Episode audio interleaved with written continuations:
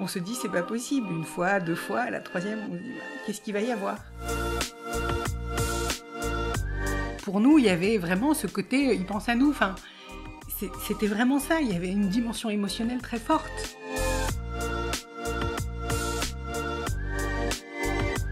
On nous expliquait que le client qui rentrait, c'était lui qui nous nourrissait. Si un jour vous avez besoin d'argent, si pour quelque raison que ce soit vous dites faut que je le vende, vendez-le.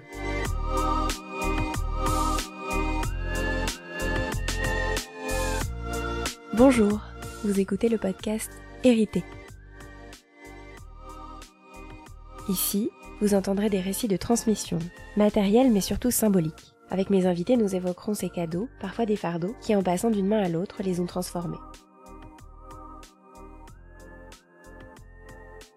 Je suis Marina Toré, journaliste et généalographe. Particuliers ou entreprises me confient cette belle mission d'enquêter sur leur passé et d'en écrire la chronique une manière d'explorer par les petites histoires de chacun la grande histoire qui nous relie tous.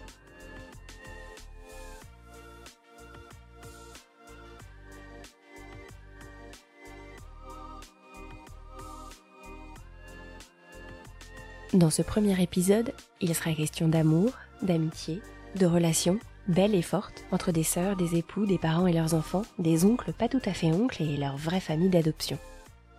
Celle qui a eu la gentillesse de marrainer ce podcast en partageant son histoire d'héritage s'appelle Alexandra Pellicero. Je l'ai rencontrée au cours d'une formation pour devenir généalogiste. C'est avec émotion qu'elle fait le récit d'une triple surprise, laissée par des parents aimants, comme des clins d'œil par-delà la mort aux vies futures de leurs trois filles.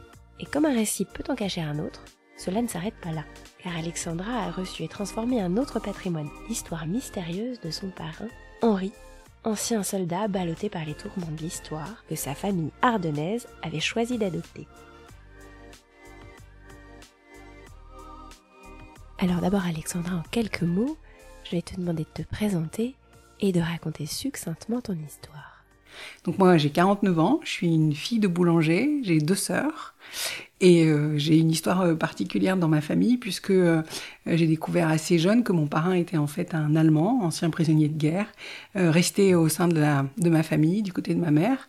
Et puis donc un peu tout ça m'a amené à essayer de comprendre comment on pouvait retrouver les traces des personnes avant nous, comment elles étaient arrivées jusqu'à nous. Et puis au moment du décès de mes parents également, il y a eu différentes choses qui sont produites et que j'avais envie d'explorer tout ça ton histoire un peu particulière, c'est qu'à trois reprises dans ta famille, on vous a retrouvé et on vous a transmis un héritage auquel vous ne vous attendiez pas. Exact. Et il s'avère que mes parents sont décédés en tout début d'année 2008. À quelques semaines d'intervalle, vraiment, ça a été très difficile. Et donc, quelques semaines plus tard, la succession était finie. Ma sœur aînée est claire de notaire.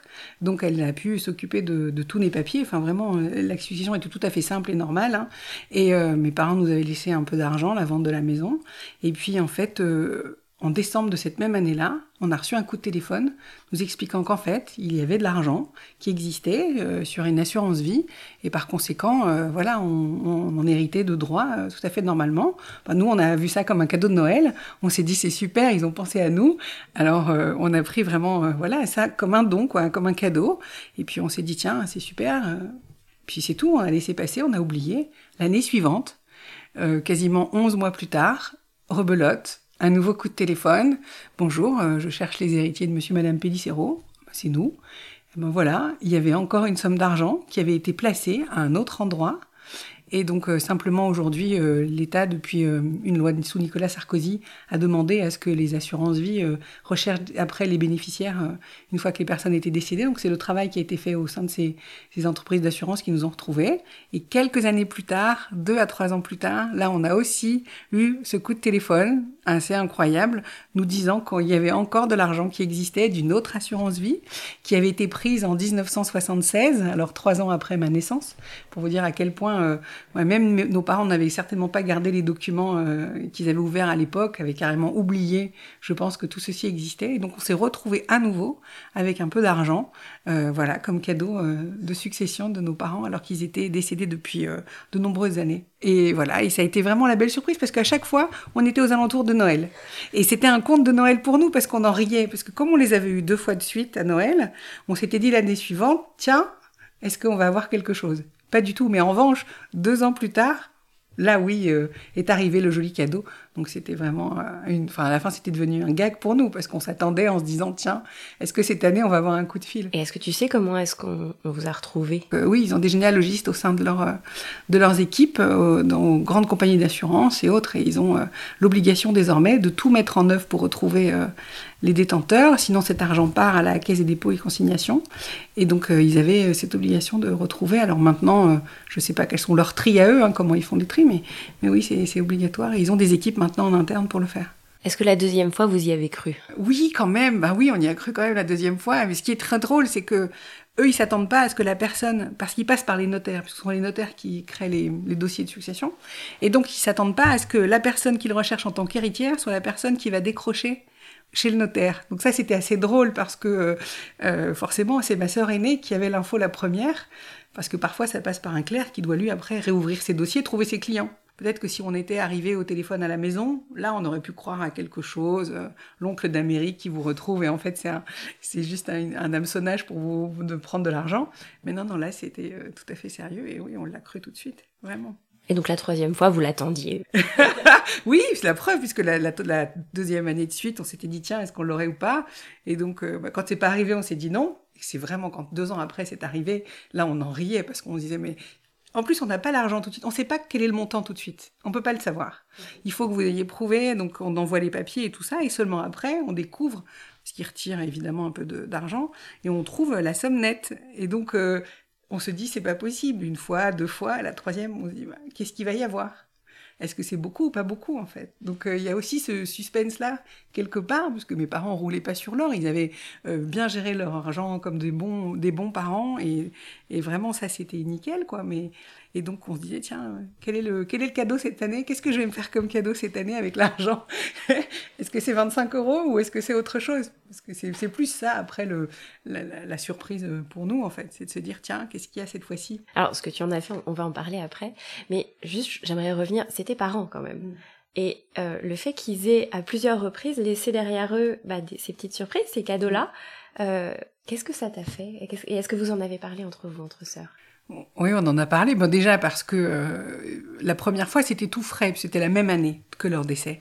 Euh, et en plus, c'était au moment des fêtes et c'était le premier Noël sans eux. Donc, je suis encore émue à l'évocation parce que pour nous, il y avait vraiment ce côté, ils pensent à nous. Enfin, c'était vraiment ça. Il y avait une dimension émotionnelle très forte. En plus, c'est le premier Noël qu'on a décidé de ne pas célébrer ensemble parce que pour nous, c'était tellement présent, tellement récent qu'on n'arrivait pas à être euh, ensemble sans eux. Et donc cette année-là, à Noël particulièrement, chacun a mené euh, autre chose. Euh, ma, ma, ma, jeune sœur est infirmière, donc elle a fait en sorte de travailler à l'hôpital ce, ce week-end-là. Ma sœur aînée est partie en voyage dans un pays où on c'est pas traditionnel Noël, donc euh, voilà, on oubliait un peu ça. Et moi, je me suis retrouvée chez des amis proches qui fêtaient pas non plus Noël. Et c'était un dîner comme on pourrait en faire un samedi soir. Donc il y avait vraiment cette, cette notion-là et de, de ça. Et on en avait parlé, oui, au moment où on a reçu l'argent, quelques jours avant de, de ce cadeau et on se disait que ça le ressemblait tellement. C'était, vraiment ça. Ma mère m'a dit depuis mon plus jeune âge, euh, il faut toujours garder une poire pour la soif. C'était tout le temps ça. Euh, dès qu'on a commencé à travailler, qu'on avait un peu d'argent, elle disait, OK, votre premier salaire, vous pouvez le dépenser comme vous voulez. Parce que on était à la maison avec elle, donc euh, on, on était encore logés chez nos parents. Mais, mais après, il faut absolument que vous mettiez de l'argent de côté tout de suite avec le deuxième salaire. Donc c'était vraiment ancré en eux. Enfin, évidemment, ils sont nés après-guerre, donc il y avait certainement aussi cet héritage-là familial de se dire euh, faisons attention. Mais oui, ça a toujours été le cas. Donc moi, j'ai pas été surprise qu'on ait retrouvé ça. Mais les fois suivantes, euh, je me disais mais comment c'est possible quoi? Que nous on le sache pas, à la limite, bon c'est normal. Ils, ils faisaient leur affaire et ça regardait que finalement leur conseil. Mais en fait, euh, non, ils l'avaient, oui, complètement oublié. Ça a été pour eux euh, une très grande, euh, je pense, précaution au départ quand ils ont été jeunes parents. Et après, ben, ils ont vécu leur vie, ils en ont, ils en ont fait d'autres, peut-être qu'ils pensaient que c'était tombé caduque, je ne sais pas. Mais ouais, et en fait, ça a été la surprise. Ils ont gardé trois poires pour la soif. Ils ont gardé trois poires pour la soif, exactement. Ils ont toujours fait en sorte de, en plus, être équitable à chaque fois. On est toujours la même chose, en donation, en, en quoi que ce soit acheter un, notre premier véhicule, euh, nous donner l'argent, la même chose. Enfin, ils ont toujours aidé de la même manière. Ouais, non, ça les ressemble, ça leur ressemble tellement. Euh, c'était eux les boulangers? Oui, c'était eux les boulangers. Et c'était où? Alors ils étaient dans les Ardennes. Mon père était boulanger depuis l'âge de 14 ans. Il avait commencé en apprentissage. Et puis quand il a rencontré ma mère, ensuite sont mariés. Il était jeune militaire à l'époque. Et puis quand il a fini, euh, il a continué euh, à reprendre le métier de boulanger. Et ensuite ils se sont installés à leur compte avec un commerce. Et voilà, et nous, on a grandi après dans le commerce. On a appris le, ce que c'était que de tous les jours travailler très tôt le matin, tard le soir, la nuit. Euh, effectivement, faire attention à, voilà, à, mettre de l'argent de côté parce qu'un jour vous avez des clients, puis le lendemain vous en avez plus. Enfin, il peut y avoir plein de raisons pour lesquelles un commerce peut moins bien marcher. Donc oui, ça a été notre éducation, ça, avec la valeur euh, de l'argent. Euh, on nous expliquait que le client qui rentrait, c'était lui qui nous nourrissait. Que vraiment, c'était pas le supermarché. et que donc, il fallait dire bonjour, il fallait être poli, etc., etc. Vous avez travaillé dans la boulangerie Ouais. ça? Oui, oui, oui.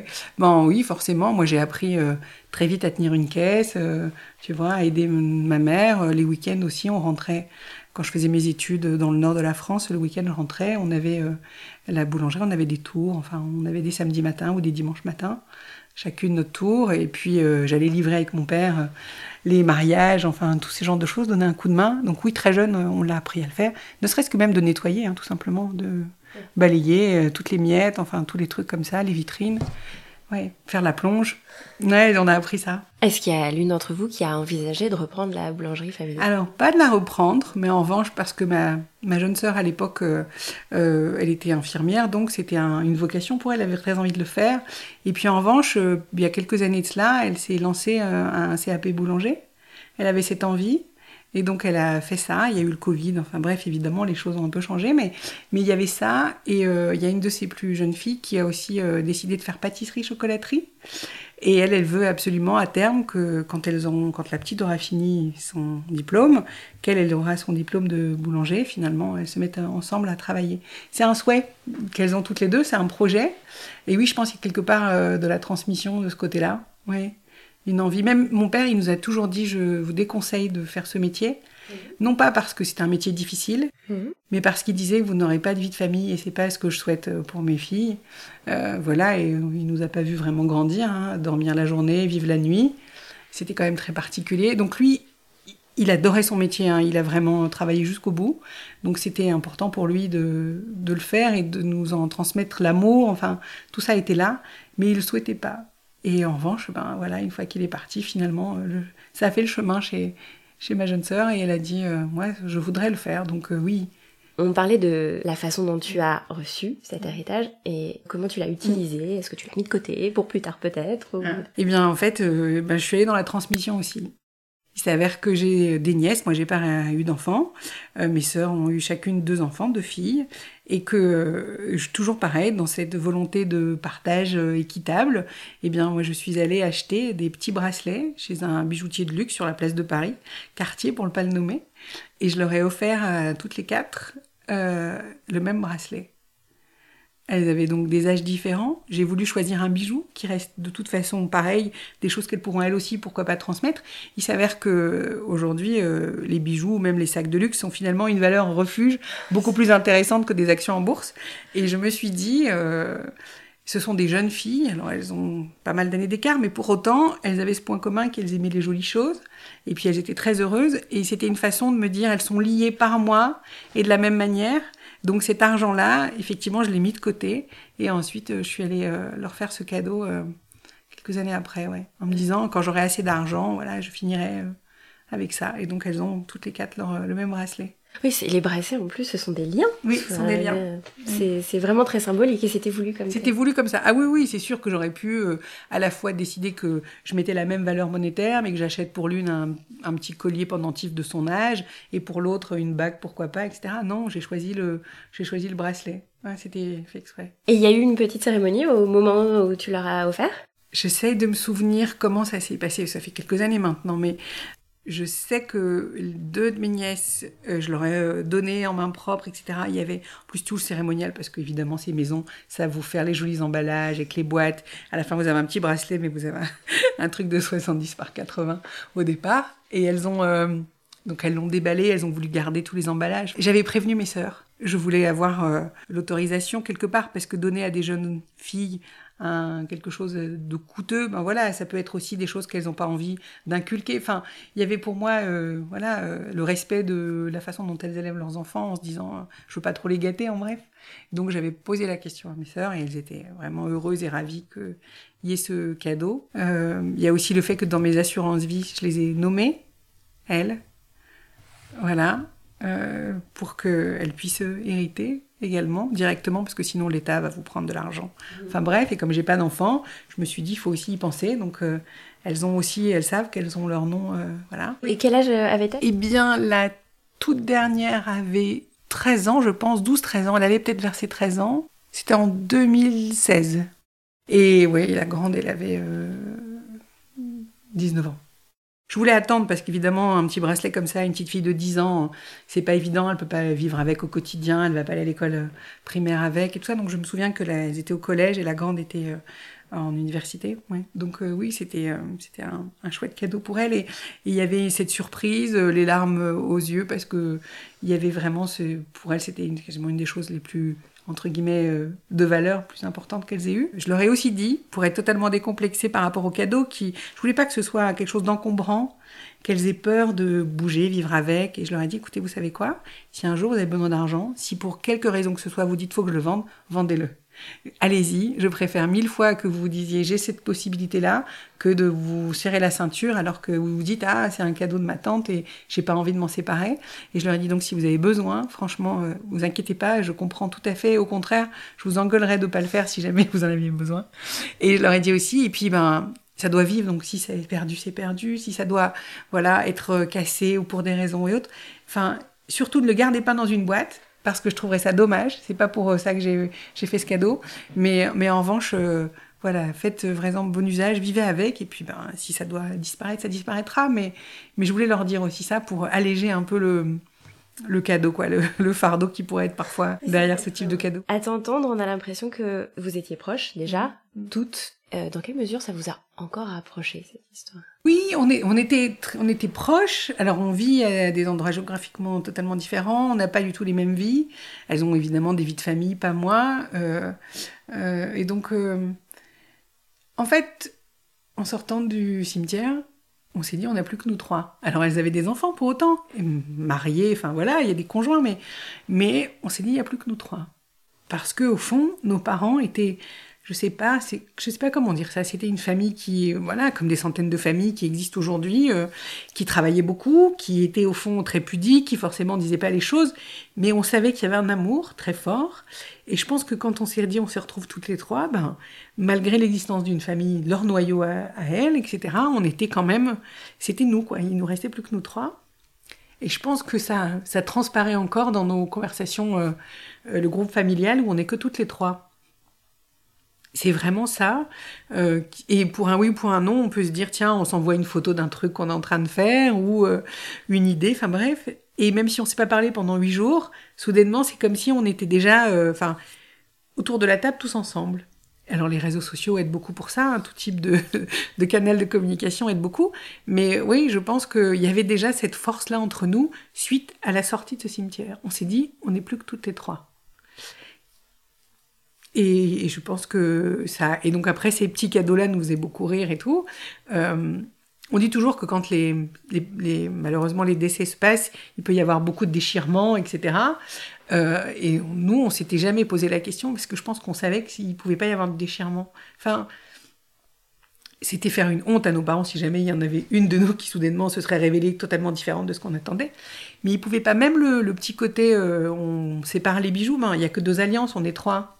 Qu'est-ce qu'on fait Et on a décidé, pareil, de ne pas séparer les alliances. On aurait pu se dire, tiens, il y en a un qui prend celle du père, de la mère. Non, ben on a tiré au sort. Enfin, on a fait un petit pochoir, là, clac, clac, clac. Et on a chacune tiré. Et puis, ben, celle qui avait, euh, elle gardait, quoi. C'était comme ça, on a réparti. Et, non, et on est aujourd'hui euh, tous encore avec, euh, voilà, ce, souvenir de, de cet état d'esprit que l'on avait quand euh, on s'est retrouvés orphelines, puisque voilà, ils sont morts tous les deux très rapidement, très rapprochés. Donc ça aussi, je pense. C'est pas la même chose que quand tout d'un coup, il y a encore un des parents qui reste là 20 ans après, après le décès de l'autre et tout ça. Non, pas nous. On, on savait qu'en un très laps de temps, en plus, on allait les perdre, on le savait. Donc on se préparait, on avait aussi cette période-là qui nous a soudés, où on se disait, bon, ben, on le sait, on va, on va devoir faire face à ça. Et oui, et puis, euh, et puis aujourd'hui, on commence à s'approcher des âges qu'ils avaient quand eux sont décédés. Et, et, euh, ouais, on, on, pense aussi beaucoup à eux et régulièrement, voilà, on, on évoque euh, ouais, des choses comme ça. Vous avez une maison de famille ou un lieu non, On l'a vendue. C'était impossible pour nous. Non. La question, je sais même plus si on se l'était posée ou pas. Très vite, euh, peut-être parce que ma sœur aînée vivait dans la même région, donc euh, est-ce que quelqu'un a dû poser la question? Peut-être que c'est moi qui ai posé la question. Je me souviens plus trop. Est-ce que tu souhaites la garder ou pas? Et euh, ma sœur aînée a dit non, non, moi j'ai fait construire ma maison, j'ai ma maison et il y a trop de souvenirs quoi. Mes parents ont vécu plus de 40 ans ensemble. C'était leur maison. Ouais, c'était leur maison. C'était quelque chose qui n'était pas à transmettre. Non, vraiment, non, vraiment pas. Hein. C'était, euh, je pense, que c'était assez clair. Une fois qu'eux ils étaient partis, il fallait que ça, ça parte aussi. Je pense. Il fallait que euh, une autre famille prenne la succession. Et d'ailleurs, quand les gens sont venus visiter et tout ça, tu as la possibilité de choisir à qui tu, tu l'offres entre guillemets, quelle offre tu acceptes. Et on a choisi une famille avec des jeunes enfants, euh, parce qu'on se disait c'est une maison pour une famille avec des enfants. Mais pour nous, c'était évident qu'il fallait que ce soit une famille. Euh, il y avait encore la balançoire dans le jardin devant la maison, et, et les enfants, quand ils sont venus, ils sont sautés sur la balançoire, et, et c'était une assez grande évidence pour tout le monde, enfin mes deux sœurs et moi, que ça devait aller à une famille en fait.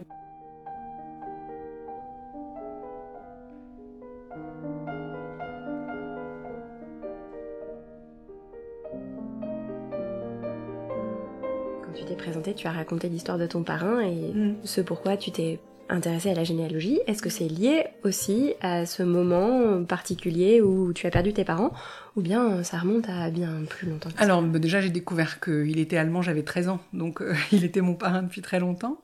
Euh, j'ai découvert par hasard.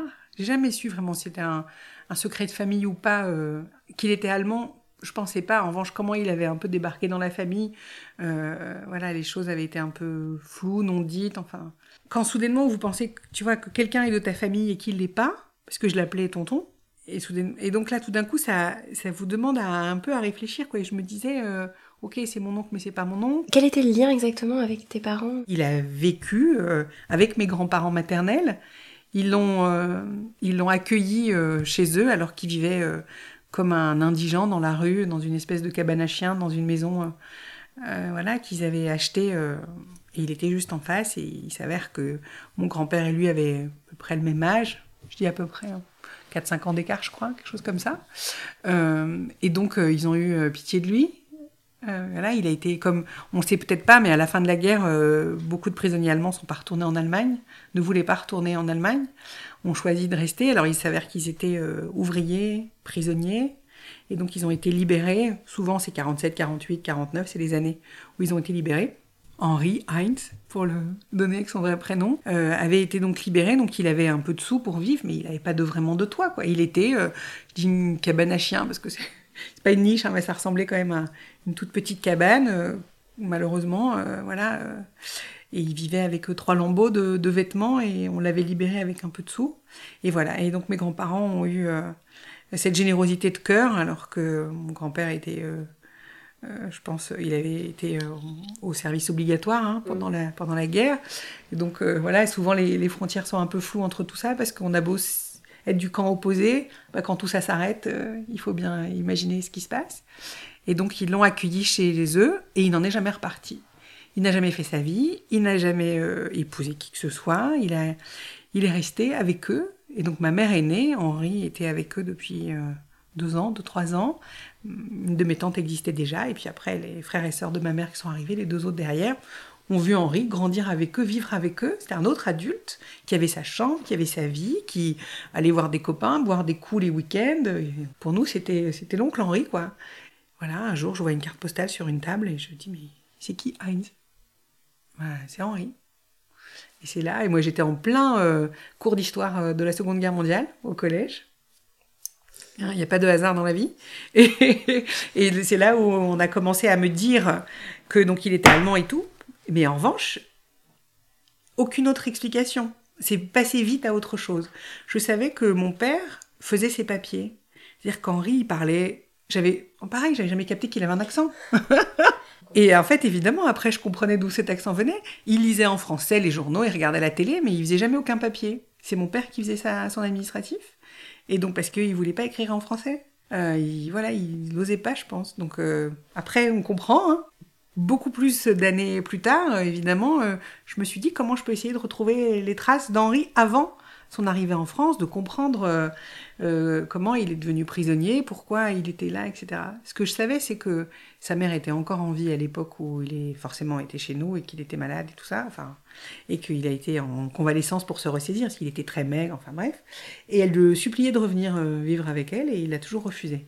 Je savais qu'un de ses frères avait aussi essayé de, en venant en France, de le convaincre de rentrer en Allemagne. Il a toujours refusé. Il avait choisi une famille. Oui, j'avais compris qu'il était allemand, j'avais compris que mes grands-parents l'avaient accueilli, mais finalement, je m'étais pas posé la question de sa famille. C'est juste quand j'ai appris, appris ensuite que son frère avait fait le déplacement et que sa mère était encore en vie et que donc il allait une fois par an en vacances les voir. C'est tout. Et après, quand sa mère est décédée, il n'y est plus jamais retourné.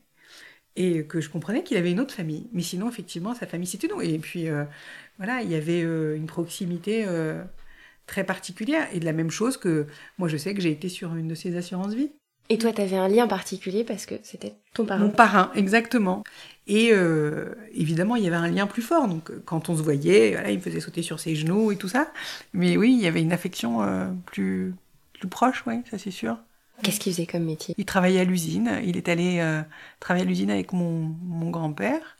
Et il s'avère que donc j'ai appris qu'il était en fait charpentier de formation, qui fabriquait des bateaux. T'as retrouvé comment il était arrivé en France? C'est dans la Wehrmacht, il était effectivement euh, ouais, soldat de l'armée. Son cahier militaire dit peu de choses, le peu que j'ai découvert effectivement, c'est voilà, c'est là d'où il, d'où il était et comment ça s'est passé, où il a été arrêté. Ce que je sais juste, c'est que euh, l'armée des jeunes de Goebbels, à la fin euh, du conflit, quand il était désespéré et qu'il n'arrivait plus à trouver du monde, il est allé recruter dans les jeunesses hitlériennes des jeunes de 15-16 ans euh, qu'il a essayé de former pour les emmener ensuite au front. Et ensuite, et donc lui faisait partie de cela. Il a détesté, enfin il a toujours détesté l'armée. En fait, quand il critiquait adulte les conflits, pour lui c'était innommable. Enfin, et je pense que son refus aussi de retourner en Allemagne, c'est parce qu'il savait également que bah, l'Allemagne était encore nazie, même si la guerre était finie, que euh, sa famille, je pense sa mère, son frère, enfin, il devait y avoir quand même des choses autour de tout ça qui, de, qui devaient le, rebuter, parce que clairement, pour lui, c'était pas possible d'aller vivre en Allemagne. Il venait de quelle région en Allemagne? Ouest Rhénanie. Est-ce que à toi, il t'en a parlé? Il voulait pas, enfin, c'était impossible. C'était impossible. J'ai essayé, non, il détournait la conversation. Il me disait raconte-moi l'école, toi. Dis-moi, t'as eu des bonnes notes Oui. il voulait pas transmettre. Non, il voulait pas transmettre parce qu'il y avait une honte, hein, je pense. Il y avait une vraie honte, euh, évidemment. Et la façon dont il pouvait critiquer les gouvernements aussi. Il y avait cette révolte en lui. Je pense qu'il y avait une colère euh, qui était là de toute façon. Hein. Et ouais, j'aurais aimé. Euh, mais mon grand-père est décédé, j'étais très jeune, j'avais 5 ans. Euh, et ma grand-mère, euh, j'aurais aimé qu'on puisse en parler. de Parce que ça aussi, c'est étrange dans le sens où quand son mari est décédé, il est décédé jeune, et ben finalement, elle a continué à vivre avec cet homme célibataire chez elle. Il n'y a jamais eu d'histoire, hein, mais. Et, et c'est vrai que les gens pouvaient trouver ça bizarre, en fait. Et donc l'enquête euh, que tu as entreprise à son sujet, tu as démarré ça à quel moment? En 2000, je vais dire 17 par là. Un jour, j'ai vu une émission de télé sur justement les prisonniers de guerre allemands et tout ça, et sur Arte, ça a déclenché quelque part en moi, me ah mais en fait on peut trouver. Je pense que j'étais restée euh, voilà naïvement en me disant que c'était fini, je pouvais plus rien trouver. Et ça nous racontait que euh, l'Allemagne avait mis en ligne un système qui permettait d'aller déposer des demandes pour obtenir euh, des informations et que c'était financé aussi par l'Europe, mémoire de la guerre, etc. Et donc c'est comme ça que j'ai démarré. Et après, euh, le diplôme universitaire que j'ai fait a été aussi une façon pour moi de comprendre quels pouvaient être les outils et puis euh, l'histoire aussi derrière tout ça pour que je puisse me mettre euh, voilà, bout à bout les indices et, vraiment retracer le chemin qu'il avait parcouru et puis ouais, comprendre beaucoup beaucoup de choses. Et ça, c'était essentiel. Est-ce que tu as appris l'allemand ou est-ce que tu avais déjà appris avant? Il s'avère que j'ai pris allemand en troisième langue quand j'étais au lycée euh, une fois, effectivement, que j'avais euh, découvert que mon parrain était allemand. Et ouais, j'avais beaucoup accroché. Enfin, j'ai progressé très très vite pour une troisième langue. Et j'avais fait euh, pas mal de petites choses avec lui aussi. Je voulais lui montrer que. Il acceptait de parler allemand avec toi alors, alors non, il acceptait de corriger mes devoirs. il acceptait pas de parler. Moi, je parlais et lui, il disait des choses en français ou il corrigeait un peu l'accent. Euh, il me montrait des choses parce que je le voyais une fois par semaine. Et puis ben, après, euh, voilà, ça s'est éloigné, enfin, ça s'est arrêté, euh, mais j'ai gardé de bonnes bases. Ouais. Ouais, ça me permet quand même de, de temps en temps de, en lisant les documents et tout ça, je, je comprends quand même. Ouais, j'ai gardé une affection pour, euh, pour cette langue. Ouais. Mais est-ce que tu découvres encore des choses donc sur lui, sur son parcours, sa famille? Eh bien, j'ai cherché des descendants de son frère, puisque je savais qu'il avait un frère. Donc je me suis dit, tiens, comment je vais faire? Donc j'ai cherché et j'ai écrit à des gens qui ne me répondent pas. Parce que, et voilà, j'ai essayé de tourner la, lettre de la façon la moins maladroite possible, parce que je ne sais pas si de leur côté à eux, il euh, n'y a pas aussi ce côté un peu honteux de se dire qu'ils avaient un fils prisonnier des Américains, puis des Français qui n'a pas, pas voulu rentrer et qu'ils sont en Allemagne. Enfin, voilà, je pense que l'autre côté, moi, j'aurais aimé discuter avec eux de ce qu'ils savaient, de ce que la famille a pu leur dire ou pas. Et j'ai un petit espoir, je sais pas pourquoi, au fond de moi, comme il y a ces miracles qui tombent tous les ans ou presque, que peut-être quelque part quelqu'un finalement est en train de mûrir ça euh, de son côté et qu'un jour, euh, voilà, ils répondront. Mais je me suis dit, euh, est-ce que je dois pas un jour faire un voyage, essayer de découvrir, euh, mmh, d'aller les rencontrer, d'aller les rencontrer et j'ai pas encore le courage, je pense. Et je me suis dit tiens, euh, faire cette démarche. Mais oui, j'avais de grands espoirs et je me dis bon allez peut-être qu'il faut que ça fasse le chemin pour eux, c'est pas évident tu connais peut-être pas toute l'histoire. Il y a peut-être des choses, euh, même s'il était très jeune au moment où il est parti, il y avait peut-être d'autres raisons pour lesquelles euh, il n'a pas voulu renouer avec eux. Ouais. Il y a quelque chose de mystérieux en fait. Oui, oui, oui. Il y avait quand même, euh, je sais pas, il y a une histoire. Je sais pas si c'est vrai parce que il y a eu quand même un jour je sais pas pourquoi une de mes tantes m'avait dit quelque chose et dans tous les papiers que j'ai pu retrouver, ça se révèle pas. Donc je me dis, est-ce que c'était euh, de ce qu'elle a cru, entendu, ou c'est lui qui racontait des choses et pour essayer de noyer le poisson, j'en sais rien. Mais j'ai cru comprendre qu'il y avait une petite copine qui existait quand il est parti là, qu'elle n'était pas là quand, euh, je pense, euh, il a voulu lui écrire et qu'elle a dû lui dire que voilà, c'était fini, quoi. Il était prisonnier. Et je pense que ça l'a blessé parce qu'il a jamais refait sa vie. C'est ça aussi là qui est très étrange parce que après bon, qu'il soit allemand, dans les années 70, il pouvait aussi, enfin tout à fait après, retrouver quelqu'un. Enfin, jeune, évidemment, qu'il n'avait pas envie, et puis il avait une famille par procuration, donc ça allait très bien, mais je me dis quand même, euh, après 10 ans, 35 euh, ans, 40 ans, c'est un homme, quoi, il aurait pu tout à fait euh, trouver quelqu'un, puis il était quand même très séduisant, donc il y avait quelque chose qui m'étonnait en me disant, mais il n'a jamais cherché à faire sa vie avec une femme, enfin, ou un homme d'ailleurs, mais... À quoi il ressemblait? Ah, bah, Il était très grand, blond, les yeux clairs, mince, athlétique. Euh, oui, un peu la caricature de l'allemand comme on peut l'imaginer, ouais. Et j'ai des photos euh, de, de fêtes de Nouvel An et tout ça de Noël, quand il dansait avec la famille. Enfin, il y a, y a, des yeux rieurs, il y a de la joie sur toutes ces photos. Euh, ouais, il était... C'était un bon fêtard. Est-ce que, à votre tour, parmi les membres de ta famille, il y a des gens qui ont accueilli quelqu'un parmi eux, comme un membre de la famille, mais même s'il n'en faisait pas tout à fait partie? Euh, quand il y a eu la, voilà, la demande au gouvernement d'ouvrir les chambres supplémentaires pour les, les, réfugiés ukrainiens, tu vois, on est allé, Mathis et moi, mettre euh, sur le site euh, à disposition. On n'a jamais été sollicité pour héberger, mais tu vois, on s'est dit, tiens, évidemment, on peut le, on peut le faire. Est-ce que tu as aussi enquêté sur d'autres membres de ta famille, sur du côté de ton père? Oui, je l'ai fait.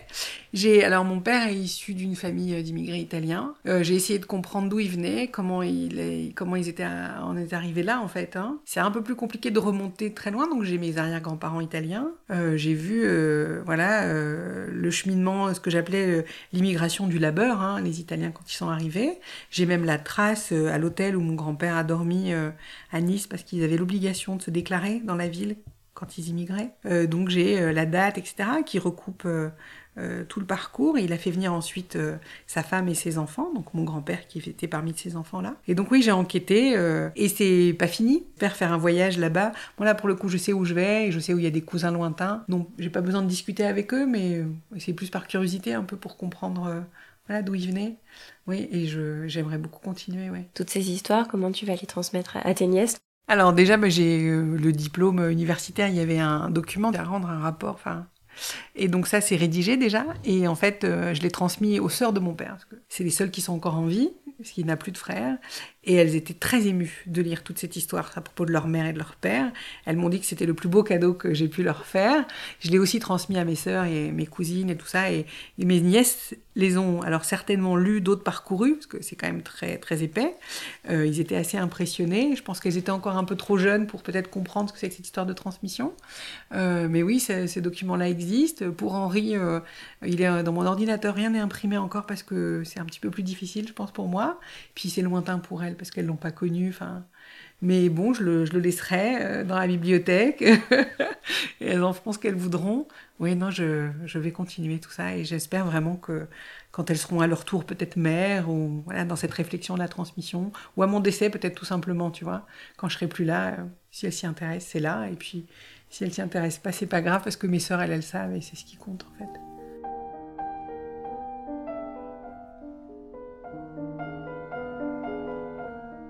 C'était le premier épisode du podcast Hérité. Merci pour votre écoute. Vous avez vous aussi une histoire d'héritage, un objet, une maison, une recette, un trait physique, un talent. Mon micro n'attend que vous pour partager votre récit ou pour toute autre question. Écrivez-moi à l'adresse indiquée sur la page d'accueil de cette émission ou sur marinatoré.fr. Et puis, si vous souhaitez soutenir ce podcast, c'est tout simple. Parlez-en, abonnez-vous, allumez des étoiles sur votre plateforme d'écoute, écrivez des commentaires et surtout partagez-le. Merci encore et à très bientôt.